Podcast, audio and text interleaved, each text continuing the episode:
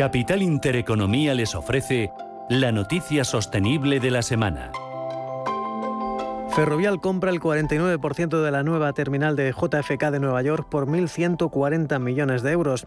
La constructora española operará las terminales 1, 2 y 3 que están entre las más transitadas del mundo y que suman más de 232.000 metros cuadrados.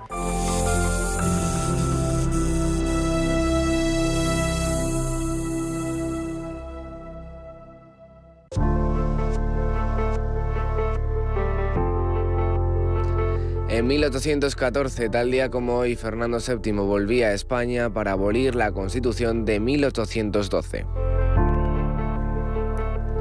El 10 de junio de 1967 finaliza la Guerra de los Seis Días entre Israel y Siria, que acuerdan el alto al fuego mediado por la ONU para acabar seis días de lucha israelí contra Egipto, Jordania y las fuerzas sirias.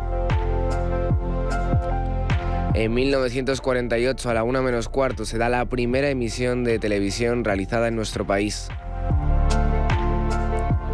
En 1988 fallece en Barcelona Josep Tarradellas, presidente de la Generalitat de Cataluña en el exilio desde 1954 a 1977 y presidente provisional desde 1977 hasta las primeras elecciones autonómicas en 1980. El 10 de junio de 2016 trasladan al español Pablo Ibar del Corredor de la Muerte a una prisión al norte de Miami, en Estados Unidos, condenado a cadena perpetua por un supuesto triple asesinato.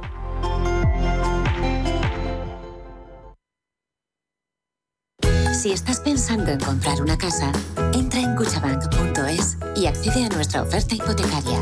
Cuchabank, el banco de tu nueva casa. Cambiar el mundo. Cambiar lo que haces y cómo lo haces. Dar una segunda vida a las cosas. Apostar por el sol. Valorar cada gota de agua. Silestone ha cambiado. Presentamos la primera superficie mineral híbrida con tecnología Hybrid. Fabricado con energía eléctrica renovable, agua reutilizada y materiales reciclados. Más sostenible. Más Silestone. Silestone. Cambiando el mundo desde la cocina.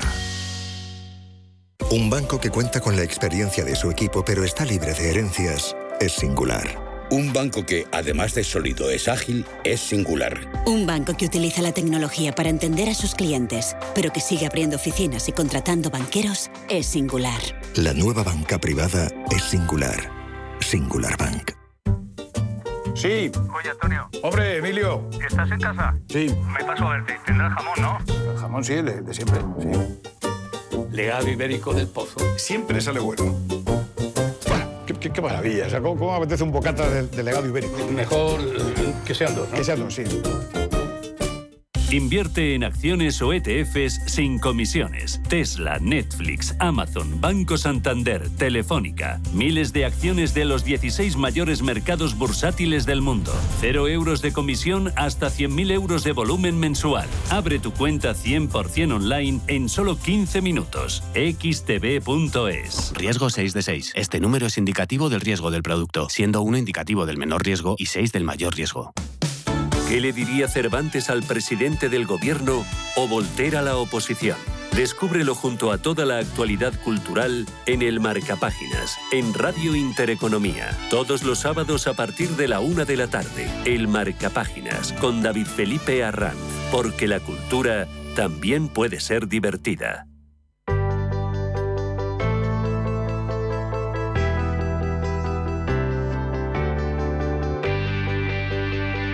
Clase Business en Capital Intereconomía.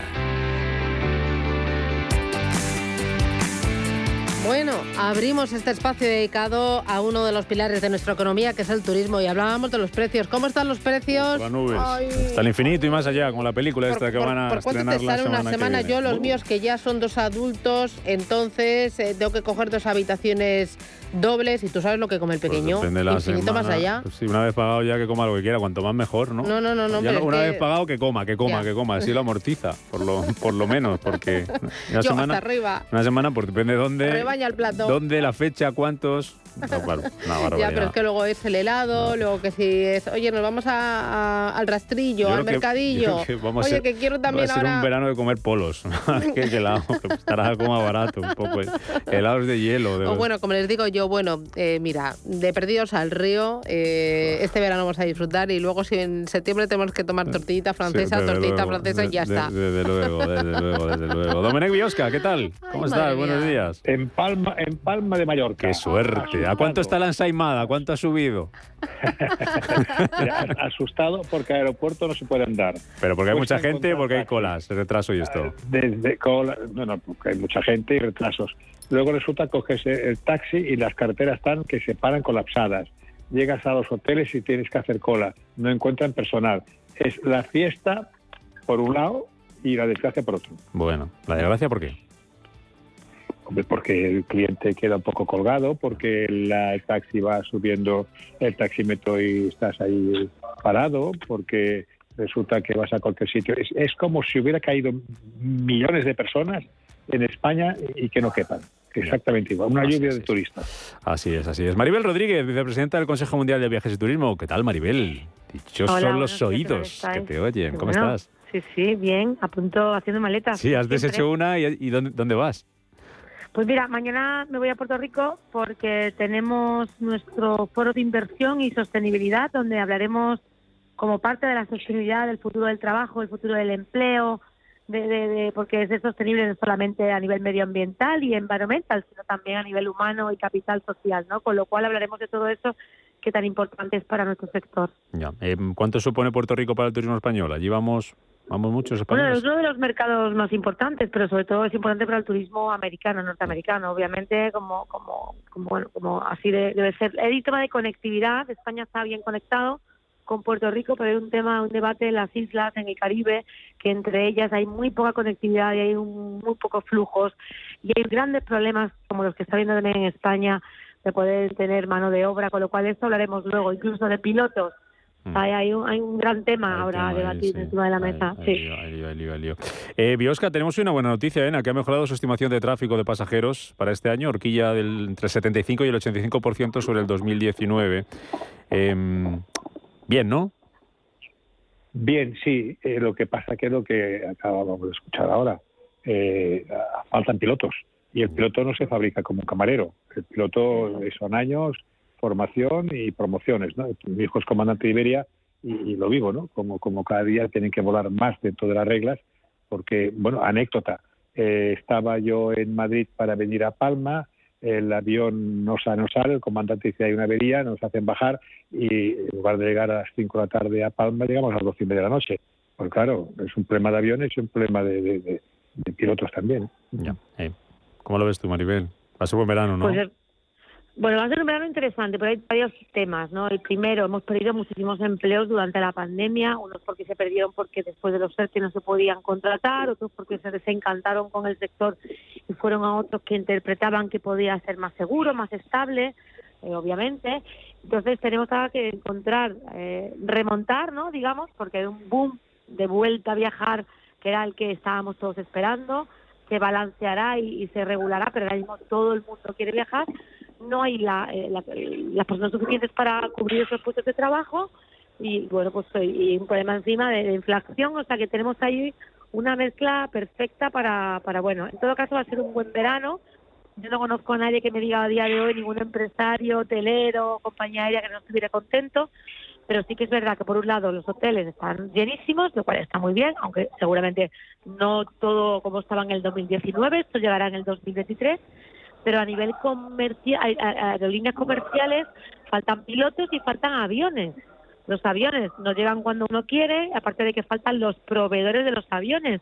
Eh, a lo mejor llega el avión pero no están las sillas, porque si el proveedor de las sillas pues ya tiene un problema logístico, co- entonces es una cadena. Y luego por el lado de la formación, como decía Biosca, pues sí, los pilotos no se producen de un día para otro y luego Sí. tienen que tener unas horas de vuelo y luego tienes que, o sea, y obviamente eso no es una cosa inmediata, con lo cual es que tenemos que seguir trabajando y esforzándonos pensando en el futuro, porque un sector como el turístico en España es tan importante que no nos podemos permitir no tener la mano de obra adecuada. Y también en otros países, en Latinoamérica está sucediendo, en Caribe. Pero bueno, si miráis a, a lo que está pasando en Europa, es mucho más grave casi de lo que está pasando en los aeropuertos españoles. Y lleva ya pasando más de un mes. Si vas a cualquier aeropuerto de Holanda, por ejemplo, es imposible. Las compañías aéreas están teniendo que reducir los números de vuelos porque no tienen a, cómo, hacer tránsito en el aeropuerto. En Estados Unidos igual. Y bueno, hay algunas ideas que yo les puedo compartir, pero os quería poner ahí encima de la mesa, ¿no? Que hay un gran drama a nivel empleo. Ya, tú que estés, eh, tú que muchos... sí, perdona. Maribel, luego hay otro problema, que es que te reúnes con, me reúno yo con propietarios, directores generales de cadenas hoteleras, digo, ¿y qué? ¿Los próximos precios? Dice, no, los operadores no quieren subir ni un euro porque sabe que dependemos de ellos, ¿no? O sea que puede haber aquí un, paro de negociación que acabará arreglándose porque los costes en los hoteles se les han disparado también. Ya, ya. Oye, dejadme que, que salude a un buen amigo nuestro, un buen amigo nuestro que es Juan Molas, el presidente de la Mesa del Turismo. Señor Molas, ¿qué tal? ¿Cómo está? Buenos días. Buenos días. Ustedes ya avisaron hace tiempo del problema este de los aeropuertos y de los controles, ¿no? Bueno, eh, a finales del 2001 le enviamos eh, diferentes eh, informaciones en relación a lo que estaba ya ocurriendo en el puente de la Constitución de la Inmaculada, que hubo pérdidas de conexiones eh, y retrasos para más de 6.000 pasajeros, y ya pusimos la alarma de que esta situación era insostenible, y además avisando de que si la temporada turística 2022 bueno, mejoraba como así ha sido, pues había que solucionar el tema de forma urgente porque había tiempo suficiente. Bueno, no se nos hizo caso por lo visto, porque ante la prueba de estos últimos días eh, hemos visto que eh, sigue habiendo un, un absoluto desconcierto en relación al problema de que hasta 15.000 pasajeros entre finales de marzo y estas últimas semanas han perdido las conexiones y esto daña muchísimo la imagen turística de España, la imagen de España en general, pero particularmente la turística, sobre todo teniendo en cuenta que éramos un país que hasta el año 2019 considerado uno de los países mejores en competitividad turística. Entonces, bueno, eh, ante esta situación tuvimos que volver a, digamos, a lanzar la alarma que se estaba produciendo y, bueno, la reacción en principio pues ha sido parcialmente positiva con, eh, con esta posible dotación de 500 nuevos efectivos, pero claro, no para el 20 de julio, sino que son para ayer o para hoy o para mañana como muy tarde. ¿Va a ser suficiente lo que, lo que ha hecho el gobierno para solucionar o intentar solucionar el problema? Pues mire, yo creo que no, porque estamos hablando de, de varios aeropuertos muy importantes. Eh, España recibe recibe mm, el último año glorioso, ¿eh? por decirlo de alguna manera, el 19 recibimos 83 millones de visitantes extranjeros, de los cuales más del 80% vienen por vía aérea. Y luego tenemos el problema de los británicos, que es el primer mercado que recibe España, que al salir de la Unión Europea, pues no tienen la posibilidad de entrar por las vías, digamos, de, de, especiales, digamos, de ciudadanos europeos, cosa que ha resuelto Portugal dejándoles pasar por el mismo sitio y no, y no provocando las colas que provocan. Con lo cual, 500 efectivos no sé cómo se van a repartir, pero Barcelona, Madrid, Málaga, Alicante, Tenerife, Las Palmas, en fin, todos los grandes aeropuertos eh, de destino turístico, eh, la proporcionalidad es mínima. Nosotros creemos que tiene que haber muchos más efectivos. Ya. Eh, va a ser un buen verano, ¿no? ¿Qué previsiones manejan ustedes en la mesa del turismo, señor Molas? Va a ser un buen verano, eh, está siendo ya un buen verano, está ya siendo un buen verano a nivel de producción. Podemos llegar a alcanzar facturaciones superiores al 2019, pero no va a ser un buen verano en cuenta de resultados porque los costes se han disparado de forma exponencial fundamentalmente la energía, de la cual depende también pues todo lo que es transporte, alimentación, etcétera, etcétera, y esto nos provoca unos incrementos que estamos eh, barajando entre un 27 y un 30% más de gastos que no estaban previstos, ¿no? que en base a las cifras del 2019 van a afectar directamente las cuentas de explotación de los establecimientos hoteleros, de la restauración, de campings, de transporte, de autocares, de coches de alquiler, en fin, de todos los subsectores turísticos. Mm. El tema del lanza de precios que estamos viendo en todos los sectores, ¿cómo está afectando al, sector, a las empresas, a los márgenes, a la, rentabilidad, a que se esté encareciendo mucho el verano y si eso puede notarse en que haya gente que viaje menos o viaje menos días o directamente no viaje? ¿Cómo lo están viendo? Bueno, lo estamos viendo con preocupación porque naturalmente no podemos perder, eh, insisto, la competitividad que teníamos, pero las empresas eh, bueno, dentro de la libertad, de, digamos, de, una economía libre de mercado, pues, pueden decidir en consecuencia qué hacer con el tema de precios. ¿no? Ha habido unos incrementos de precios en determinadas zonas o determinados productos, eh, no, no en la misma proporción, ni muchísimo menos al incremento de costes, ni muchísimo menos, ¿eh? pero sí es cierto que se ha habido, ha habido que incrementar el precio porque si no, no, no había solución. O sea, el problema es que la gasolina está a 2,20, de que la energía ha aumentado un 140%, de que la alimentación nos estamos encontrando con, con productos básicos, la fruta, verduras, carne, en fin, eh, todo lo que es la, la, gama de productos básicos eh, a unos precios que se han disparado entre un 7 y un 15%, en algunos casos hasta un 20%, y, claro, hay que repercutir lamentablemente los precios. En principio no estamos notando repercusión eh, en este caso de, de, de, digamos hacia el cliente pero sí es cierto que, claro, la diferencia de precios en relación al año pasado, sobre todo, pues, pues, pues hay, hay que incrementarlo, insisto, en la proporción eh, no la deseada, pero en, un, en una parte, digamos, de, de, los incrementos de costes que estamos sufriendo. Mm, le hago ya la última, señor Moras, luego le dejo a, a Domenic Villosca, a Maribel Rodríguez, por si le quieren preguntar a usted algo. Eh, tema de previsiones eh, de empleo. conocíamos ayer cifras de Randstad, previsiones de que se van a firmar contratos, ¿eh? no hablamos de puesto de trabajo, sino contratos casi 500.000, son un poquito menos que el año pasado y menos que antes de la pandemia, pero decía que es otro tipo de contrato, veía como... No sé si está bien la palabra calidad o no, pero que contratos de mayor calidad. ¿Ustedes están notando que los contratos están siendo de mayor calidad, diferentes a los otros años, lo que se, están, lo que se está firmando? Bueno, nosotros eh, el, problema fundamental lo, tenemos en el, sector de la hostelería, es decir, de restauración y, bares, ¿no? Y sobre todo en las zonas turísticas, también en ciudades, pero en las zonas turísticas. No lo notamos tanto en los otros sectores, como sería hotelería, como sería agencias de viajes o el propio, como decía, transporte, etcétera, que también es muy importante. Eh, pero bueno, eh, esto lo podíamos, lo, lo, estábamos también preveyendo y avisando al gobierno que era, hubiera sido muy importante durante estos dos años, una vez terminado el confinamiento, eh, durante todo el tiempo de que ha dado la pandemia, pues de unos cursos de formación, digamos, adecuados para poder solucionar, en primer lugar, la, la ocupación que necesitamos. En segundo lugar, el escándalo que supone que en algunas provincias eh, hay paros superiores al 20 al 25 y al 30%. Yo por ponerle una, por ponerles un ejemplo, eh, es incomprensible como, por citar otro sector, en la recogida de, la fresa en Huelva hay que traer a 15.000 ecuatorianos y 25.000 marroquíes, cuando al lado, en la provincia de al lado, que es Cádiz, hay un 40% de paro. Eh, nos parece absolutamente incomprensible, pues en, en, el sector turístico nos ocurre lo mismo. Y no es cierto que la calidad del empleo turístico está, digamos, de alguna forma, eh, bueno, por, pues por intereses de no sé quién, eh, denostado, ¿no? Y no es, y no, y no es verdad, ¿no? Entonces, eh, los salarios tampoco es cierto que sean salarios bajos, son, son los salarios que se pueden pagar, son salarios firmados con convenios colectivos perfectamente reglamentados con eh, los representantes sindicales y, eh, y, el problema que tenemos quizá es un problema de que deberíamos eh, hacer una política en términos generales, sector privado y sector público, de dignificación del empleo turístico, teniendo en cuenta que además es la base fundamental de la sostenibilidad, digamos, o de, digamos, económica y social de España, ¿no? 12,4% del PIB directo, 8% del indirecto ¿eh? y 2,7 millones de empleos.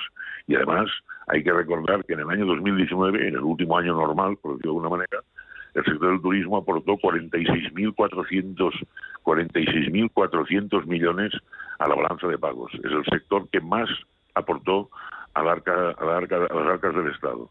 Con lo cual, una cosa va con la otra. ¿no? Nosotros desde la Mesa de Turismo estamos insistiendo en, esta palabra, ¿no? de dignificar el empleo en el sector turístico para hacer atractivo el que la gente pueda y quiera dedicarse. Ahora bien, eh, eh, sabemos perfectamente que tiene unas connotaciones diferentes a otros, eh, digamos, a otros sectores laborales y hay que trabajar cuando hay que trabajar y, digamos cuando tenemos el pleno empleo es cuando realmente eh, son, son las temporadas altas y no y no y se tiene que trabajar pues sábados, domingos eh, o miércoles o jueves, que los días de la semana en este caso no están tan diferenciados. Y esto es algo que deberíamos eh, crear un concepto ¿no? filosófico, un concepto mental, por decirlo de alguna manera, de que este es un sector además que tiene muchísimo futuro eh, y con independencia de que puede haber otros sectores eh, que son que no son incompatibles con el nuestro. Algo muy rápido, eh, Domenech Maribel, para el presidente de la mesa del, del turismo. No, yo estoy totalmente de de acuerdo con, con yo lo que, lo que comentaba, la dignificación de nuestro sector, de cómo conquistar y reconquistar a estos empleados, ¿no? Teniendo en cuenta además que la flexibilidad es fundamental y eso se ha demostrado. Seguramente puede haber fórmulas, ¿no?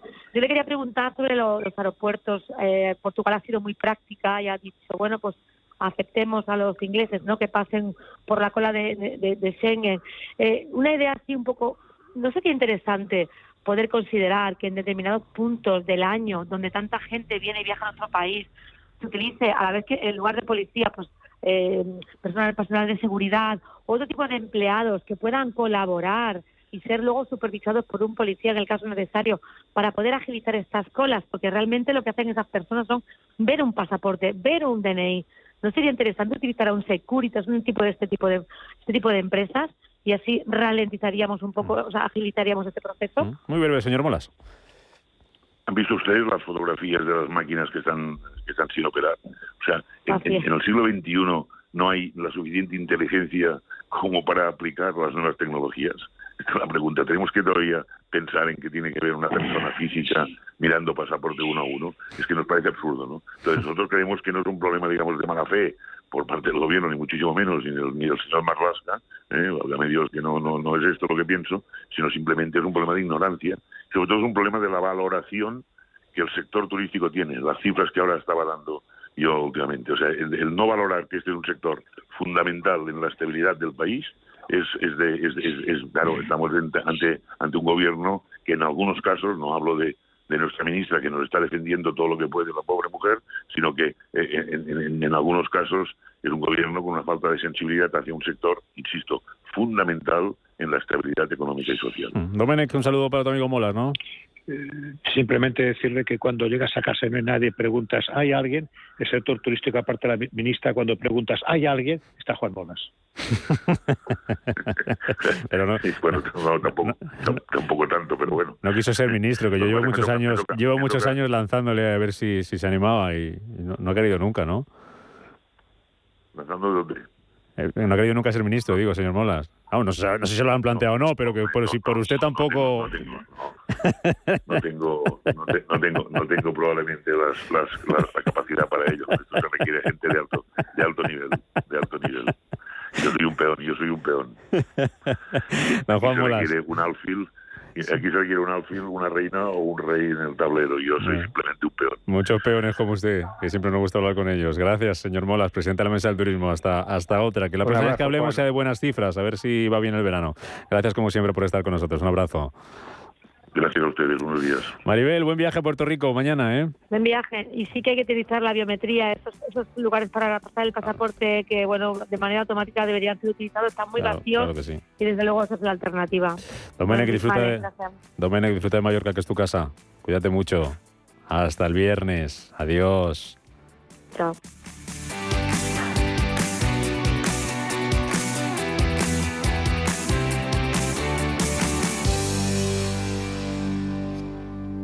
En AIC Investment gestionamos su facturación hasta su cobro, fidelizamos a sus clientes con la máxima excelencia y realizamos los trabajos de back office que su empresa necesite. Si quiere un soporte administrativo avalado con más de 26 años de experiencia, entre en aycinvestment.com o llame al 91 359 3939.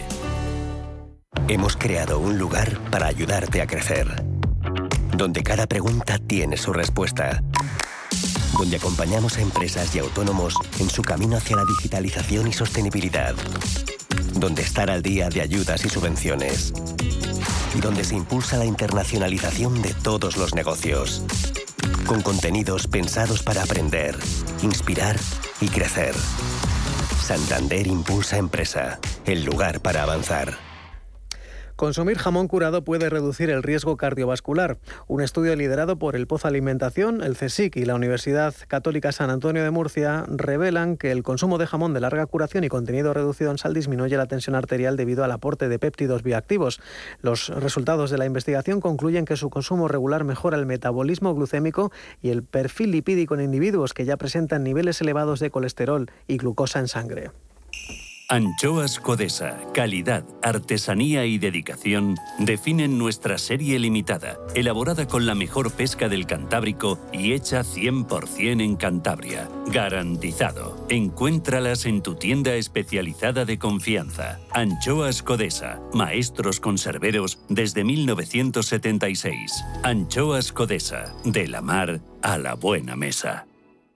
¿Buscas un broker para operar en el mercado americano? Opera con eBroker al alza o a la baja en más de 750 CFDs de las principales acciones USA, con plataformas de trading avanzadas y la garantía y solvencia que solo un broker español especializado en derivados puede ofrecerte. Abre ahora tu cuenta demo totalmente gratis y pon a prueba tu trading. eBroker.es, reinventando el trading.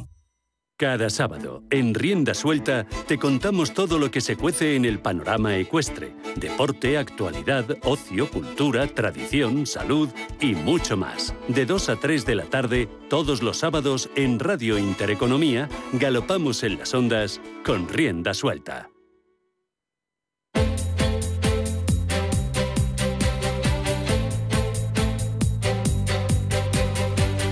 En Capital Intereconomía, Foro de Empleo.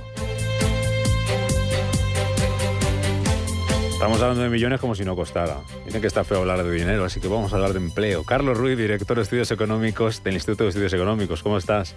Muy buenos días. Muy buenos días. ¿Qué tal te va todo? Muy bien. Sí, sí, sí, fenomenal. Vamos a terminar una magnífica y productiva semana. Sí. Así que Va a ser un buen verano, oye, que hablábamos antes con nuestros amigos de Randstad, previsiones para este, para este verano, 500.000 contratos, casi 500.000 contratos, que como dice José Luis, no son lo mismo que 500.000 empleos. Menos que otros años, pero dice que más calidad. No sé si lo estáis viendo vosotros también, Carlos. Hombre, lo que estamos eh, preveyendo es que se recuperen eh, prácticamente los niveles que dejamos allá en el 2019. ¿m? Y, eh, y obviamente pues eh, dejemos atrás esta crisis de la, de la COVID, me refiero en el sectores concreto del sector de servicios y el sector turismo, ¿no? Y que esto apoye pues eh, eh, lo- como viento de cola a la economía española porque tiene que atravesar determinadas turbulencias que es mejor pasarlas pues, con un sustento de la demanda procedente del turismo que no tenerla. ¿no? Así es. Celia Ferrero, vicepresidenta ejecutiva de ATA. Muy buenos días. ¿Qué tal? Buenos días. ¿No estáis muy contentos con el ministro Escribano? Pues no, sinceramente, no. No, porque vuelvo a decir, yo, yo últimamente ya lo voy diciendo por ahí, parece que estoy en primero de parvulitos de autónomos, ¿no? Es decir, que les cuesta entender lo que es un autónomo.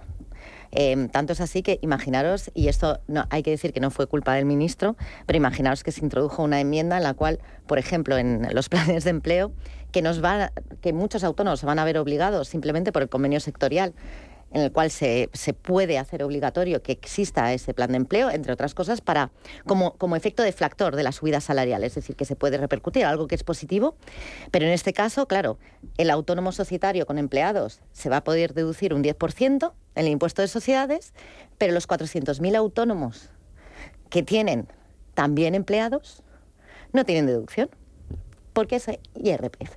Pero bueno, eso no lo saben. Te lo estáis explicando, ¿no? Sí, Vale. Lo intentamos. Vale, vale. José Canseco, experto en recursos humanos, transformación y liderazgo. No hablamos, ¿eh? Buenos días. ¿Cómo estás, Canseco? Muy bien, muy, muy bien. Muy bien. bien. También una semana muy completita sí. y con mucho optimismo de cómo van a ir las cosas después de, durante el verano también, en el sector turístico, pero después del verano. Vale. Eh, vamos a hablar luego de modelos de trabajo, vamos a hablar de la semana de cuatro días. Uh -huh. Ario, no sé si nos va a dar tiempo, porque ya os conozco. Y vamos a hacer, no. Eh, voy a empezar muy directo, así disparando. Empiezo contigo. El, el, tema este que está el ministro escriba en medio del, debate sí. de las cotizaciones, de sí. si hay que destoparlas, no hay que destoparlas. Corrígeme sí. si me equivoco, actualmente hasta los 4.000, casi 100, 4.070 ¿no? euros. Eso es lo sí, que, aproximadamente. 4, a partir de ahí, da igual lo que cobres, que cotizas, eh, cotizas hasta, lo mismo. hasta ahí, ¿no? Uh -huh. ¿Hay que destopar las cotizaciones sociales? Yo no lo haría. Es una opinión personal. Porque si destopas las cotizaciones, pues eh, evidentemente... Están topadas porque la pensión no va a subir más de ahí. Esa es un poco la explicación, Es que esa ¿no? es la clave, es ¿no? O sea, ¿qué me aporta, y hablo egoístamente como autónomo, ¿eh? Uh -huh. ¿qué me aporta a mí como autónomo o como, o como trabajador por cuenta ajena, cotizar más a la seguridad social, algo que aportar más a las arcas del Estado y por tanto sufragar más eh, pensiones contributivas, ¿no? ¿Qué me aporta cuando dentro de unos años me vaya a jubilar? ¿Voy a, voy a, disfrutar de una pensión mayor? ¿No? Carlos. No es el momento. Eh, son 5.600 millones más de coste para las empresas, en los momentos donde bueno, pues eh, estamos intentando eh, reactivar eh, la actividad, muchas de ellas pequeñas y medianas empresas, muchos de ellos autónomos, que bueno, pues cargarían sobre sus espaldas este destope de, cotizaciones sociales.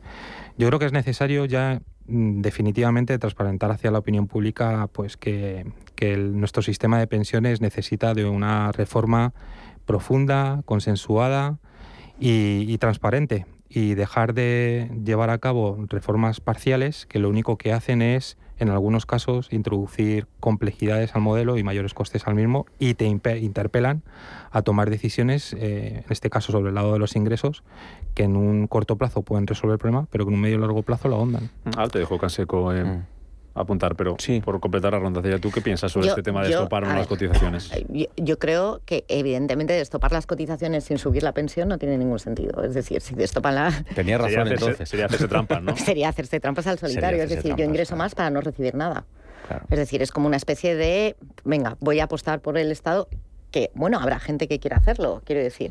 Pero bueno, yo empezaría por lo que está topado dentro de lo que son base mínima y base máxima. Entre otras cosas, los autónomos, que con 47 años no pueden cotizar más de 2.055 euros. Es decir, si no se han subido la base anteriormente, no pueden hacerlo. Y ese es uno de los debates que ahora mismo estamos teniendo en la mesa. Es decir, si tú me vas a poner unas, una tabla de bases mínimas, que ahora mismo tengo la mínima y la máxima, pero me vas a poner en función de unos tramos previstos, esperados de ingresos en función de una definición maravillosa. ¿eh? Ojo con eso, ¿eh? Que ahora lo hablaremos.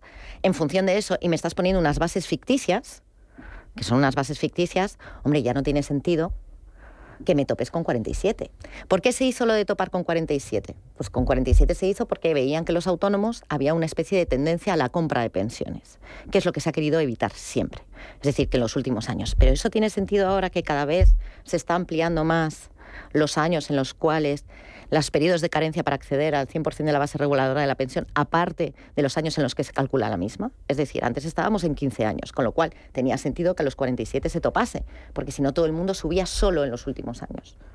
Pero ahora, ahora que cada vez eso va a ir a más, no tiene ningún sentido. Y aparte, vuelvo a decir, sobre todo cuando lo que te están haciendo es tramificando por rendimientos. Entonces, una de las cosas que nosotros estamos reclamando en la mesa, digo, vale, ¿sobre qué me habéis hecho esos cálculos? ¿Habéis tenido en cuenta el destope? Porque yo estoy convencida, el autónomo, ellos piensan que está planificando todo el día, pero el autónomo realmente no tiene ni idea de su previsión social. O sea, el 85% de los autónomos no saben ni los conceptos por los que está cotizando.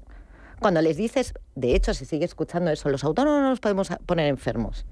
Los autónomos hace muchísimo tiempo que tienen, que tienen las contingencias comunes cubiertas y el AIT. Entonces, esos, quiero decir, no están acostumbrados. Y entonces, ¿cuándo se suben la base? Con 53. Y con 53 de repente se van a subir la base y dicen, ostras, ya no me la puedo subir.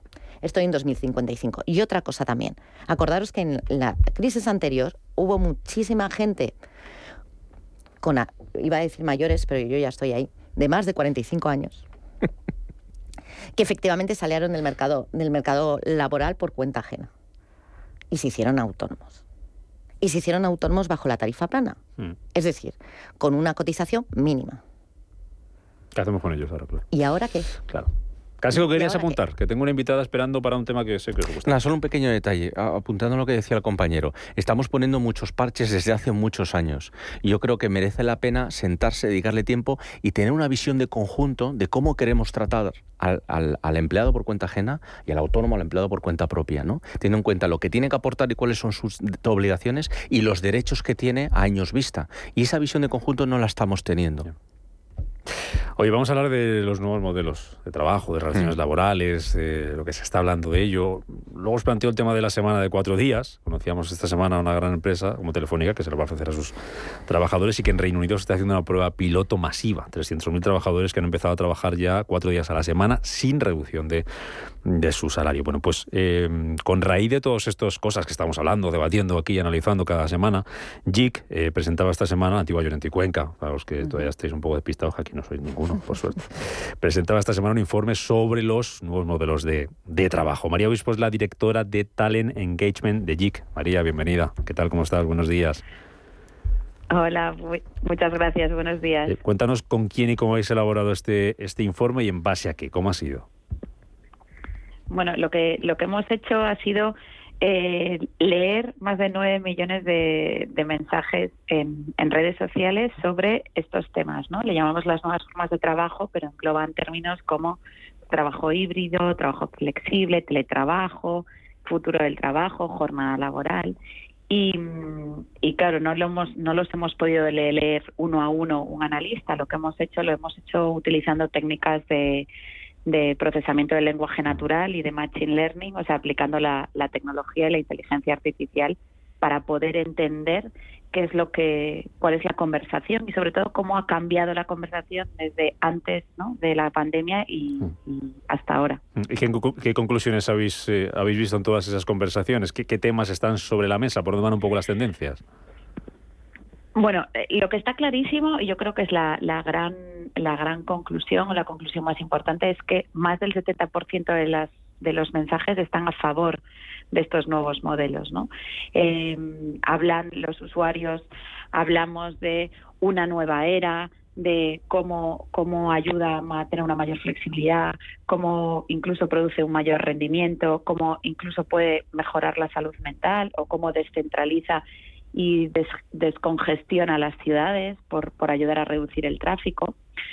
Eh, y yo diría que esa es la gran conclusión, ¿no? Que la mayor parte de las personas están a favor. Sin embargo, también mu- muestra las grietas que pueden tener el sistema, que también me parecen muy interesantes, ¿no? Entonces, las grietas o las principales sombras de los de estos modelos son precisamente el exceso de carga laboral, em, la saturación de las personas que están teletrabajando y cómo y cómo eso eh, tiene problemas de desconexión, incluso la precarización, ¿no? Como cómo se ha ido a modelos, bueno, pues más precarizados de, de relaciones laborales. ¿Por qué han cambiado un Y poco esas, también- esas prioridades? María, perdona que te, que, que te corte. ¿Qué, qué, de- qué puede haber detrás? De que de un tiempo a esta parte ya hemos visto que en esas conversaciones que habéis analizado, de lo que se habla y los términos sean otros. Mucha flexibilidad, por ejemplo, conciliación, teletrabajo. ¿qué, qué- ¿Por qué?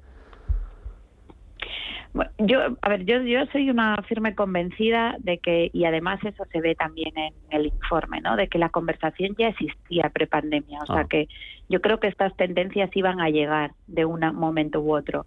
Lo que ha sido la pandemia es un acelerador. ¿no? Las personas, eh, yo creo que todos teníamos esa inquietud de una mayor necesidad de flexibilidad, una mayor necesidad de conciliación y sobre todo las generaciones, las nuevas generaciones, ¿no? Que, que igual el modelo de trabajo que teníamos antes ya no funcionaba. ¿Qué pasa? La pandemia lo, lo digamos, lo tira todo por los aires y de repente eh, nos vamos todos a casa, probamos el modelo y entendemos que es un modelo que nos funciona y que podemos seguir haciendo nuestro trabajo igualmente que lo hacíamos antes. Entonces, lo que es difícil ahora es volver a decirle a la gente, no, ahora tienes que volver a la oficina. Entonces, yo creo que eh, es verdad que, que está en el centro del debate y el interés que hay sobre estos temas, vosotros lo habréis, vamos, seguramente, seguro que lo habéis notado, pero el interés que hay sobre los temas relacionados con los modelos de trabajo ha crecido muchísimo, ¿no? Y la conversación antes era una conversación muy centrada quizá en los procedimientos, en la norma, se hablaba mucho de gobierno, se hablaba mucho de leyes, se hablaba mucho de trabajadores y ahora los términos son diferentes, ¿no? Se habla de transformación, se pone yo creo que más a la persona en el centro. Em, en las conversaciones ahora, y bueno, lo vamos a analizar luego, hay otras cuestiones como los salarios, el tema de la reducción de la semana. Eh, eh, Eso también empieza a estar sobre la mesa, empieza, empieza a sonar más. Eh, no sé si en- se englobaría dentro de la conciliación, de la flexibilidad, de un modelo híbrido, eh, cuatro en, en casa, cuatro en la oficina y uno en casa. No sé si va un poco por ahí los tiros, María. Sí. Sí, lo que, lo que vemos claramente es que el teletrabajo fue el gran tema del 2020, trabajo híbrido ha sido el gran tema del 21 y ahora la tendencia que muestra una mayor aceleración es la flexibilidad, es decir, el concepto de flexibilidad. Las personas no queremos que nos digan si tenemos que estar dos o tres días en la oficina o dos o tres días en casa. Lo que queremos es una forma de trabajo que nos permita adaptar, que se adapte mejor a nuestra forma de vida. Y yo creo que eso también em, hay algunos estudios, sobre todo en Estados Unidos, que sabéis que viven el proceso este de, la gran renuncia, que hablan incluso de epifanía, ¿no? Las personas como nos hemos encontrado hasta epifanías hemos descubierto y de repente nos hemos dado cuenta de cosas a las que no le dábamos tanta importancia que ahora sí le damos, porque lo hemos probado, ¿no? De alguna forma. Entonces yo creo que, que la flexibilidad, si me dices si tuviese una varita, una bola de cristal del futuro, diría que el, el gran tema va a ser la flexibilidad en todas sus formas y la jornada laboral de cuatro días no deja de ser un modelo de, mayor flexibilidad. Pues son las conclusiones de ese informe que presentabais esta semana en JIC sobre esas nuevas formas, nuevos modelos de, trabajo. Les voy a preguntar a mis contertulios por, por, por ello, a ver qué, qué, les parece todo todo esto. María Obispo, directora de Talent Engagement de JIC, eh, gracias como siempre por estar con nosotros hasta cuando quieras. Cuídate mucho. Muchas gracias a vosotros. Hasta luego. Es un tema muy interesante, pero sé que a alguien que sabe mucho de recursos humanos como Canseco le apasiona todo esto de los nuevos modelos de trabajo. Sí, ha dicho cosas muy interesantes. Yo creo que tiene que ver con la flexibilidad y no cerrarse en un modelo. El problema que está viendo con la jornada... Nos hemos liberado un poco. Los trabajadores nos hemos liberado, nos hemos quitado un poco la la cadena. Hemos tomado conciencia de que también podemos decidir y de que podemos elegir. Y estamos levantando un poco la voz en ese sentido, ¿no? sobre todo porque en otros países hay efectos que no están produciéndose en Europa o en España, pero que son, son corrientes muy fuertes. ¿eh? Hay mucha gente que está saliendo del trabajo en Estados Unidos y la inflación en los salarios es descomunal no grande, descomunal, y, va a tener sus consecuencias. Mm, lo de soldarse la cadera era una frase hecha que queda un poco esclavitud, sí, sí, sí. queda un poco así raro. Era un poco como aflojarse la corbata, perdón. ¿Cómo lo ves, Carlos?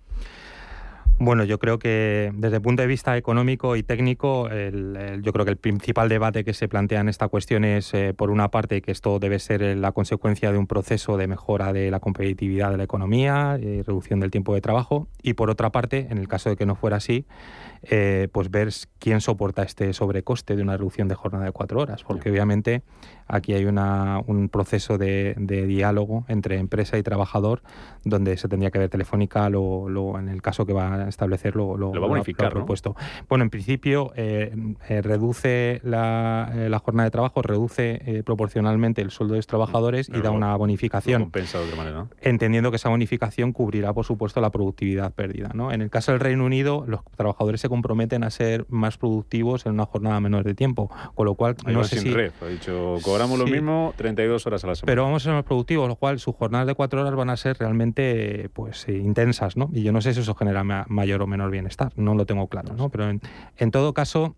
Eh, yo creo que el debate social está, el informe que se acaba de presentar, que habéis presentado, es que hay, eh, hay, hay digamos, una concienciación acerca de que hay una nueva forma de organización del trabajo que ha, adquirido mayor velocidad en estos momentos, pero yo, desde el punto de vista de la empresa, es necesario analizar todavía muchísimos aspectos. Muy, brevemente, que le pregunto a Celia y luego amplio debate.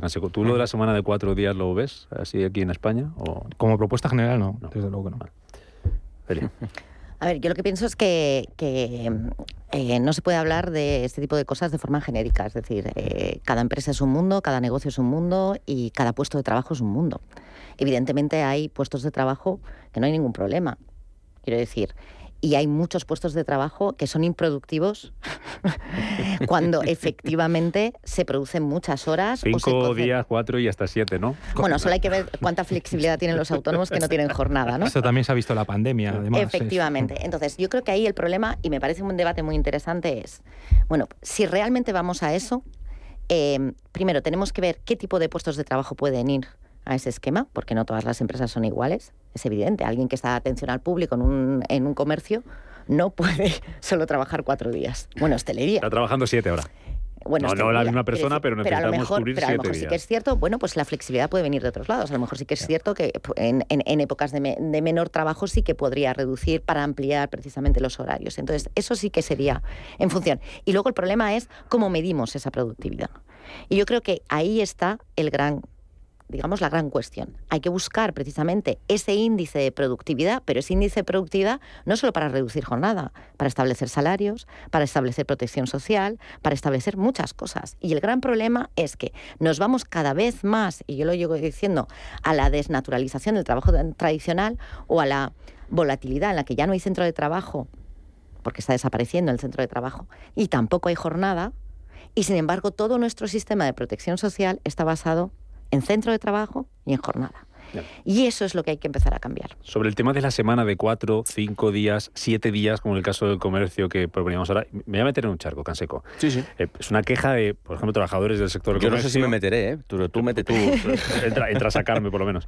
Eh, eh, una queja, bueno, no sé si es más o menos extendida, pero bueno, sobre todo al comienzo, cuando se empezó a hablar de que se trabajaba en comercio los, los fines de semana. Decía, mal, yo, yo trabajo los fines de semana para que un señor que trabaja sea médico o trabaje en un banco, pueda venir a comprar en su tiempo libre los fines de semana. Pero yo si mi tiempo libre, esa persona que trabajaba, pues tiene una semana libre el, el, el domingo, el sábado, porque no le toca trabajar ese fin de semana, dice, porque yo no puedo ir al médico o al banco el, el fin de semana. Completamente de acuerdo. Debate además. ahí. Sí, sí.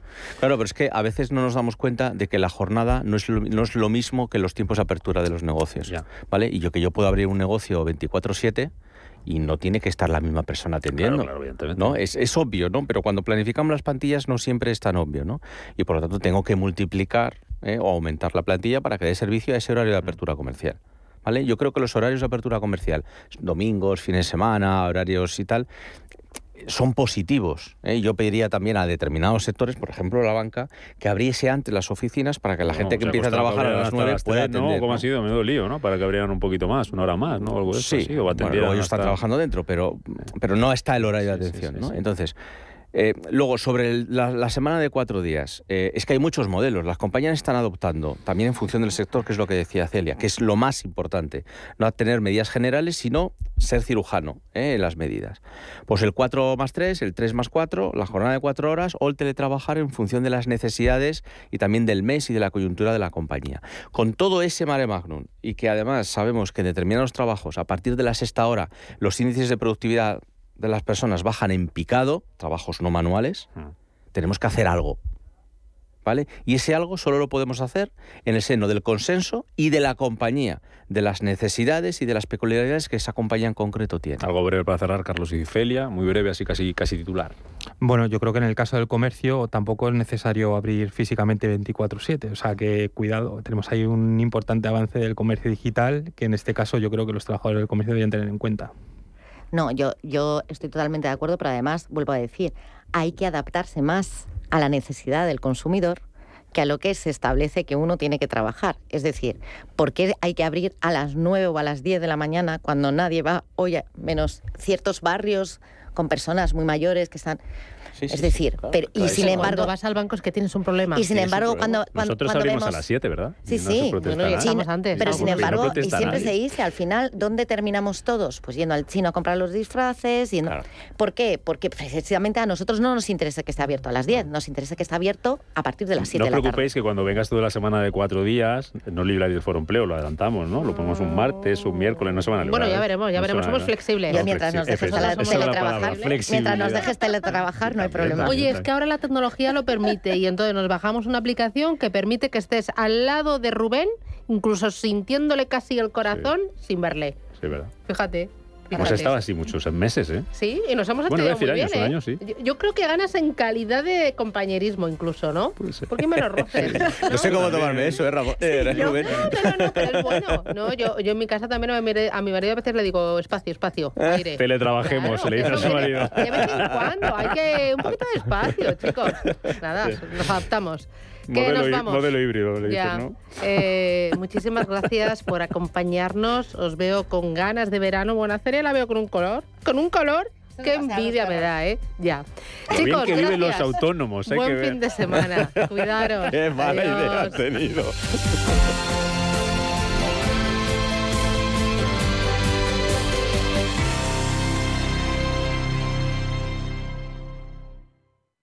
Y nos vamos, ponemos el punto final a esta semana y a esta edición de viernes con este abanico de opciones para disfrutar durante el fin de semana. Hasta el lunes, gracias.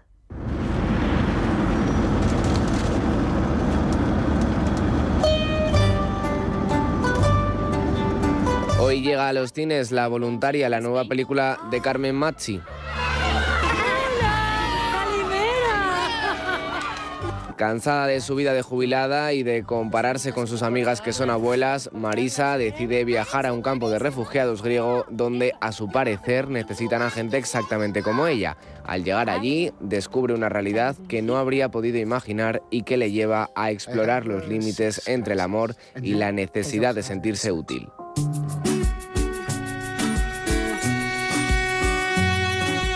Para los amantes del arte y la tecnología, Velázquez Check se presenta al público como el museo interactivo más novedoso de España. Se trata de una experiencia inmersiva en la que a través de todo tipo de recursos audiovisuales viviremos de cerca una de las obras cumbre de la pintura española, Las Meninas.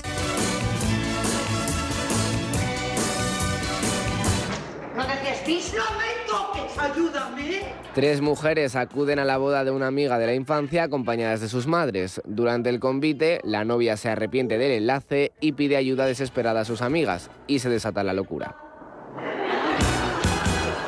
La quinta temporada por fin llega a Madrid, podrán disfrutar de La Madre que me parió hasta el próximo 3 de julio en el Teatro Lara.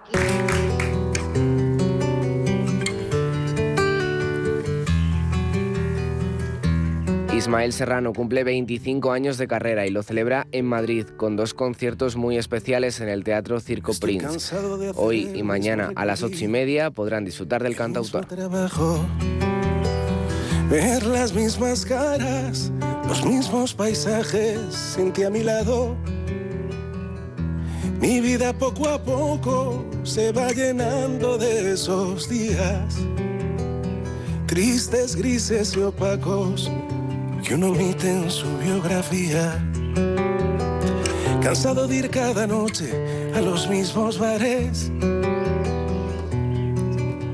buscándote aunque sé que no estás, que no voy a encontrarte. Cansado de ir cada noche lamentando tu ausencia, directamente a tu altar para hacerte una ofrenda. Mañana será tarde si vienes a buscarme. Mira en tu buzón, deje un mensaje. Radio Intereconomía.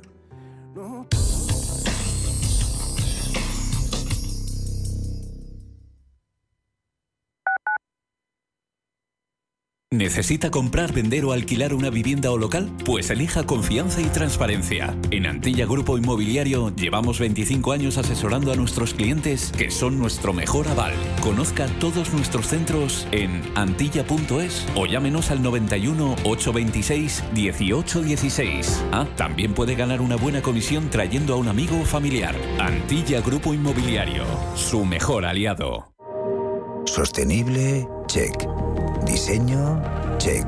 Tecnología, check. Hyundai, check.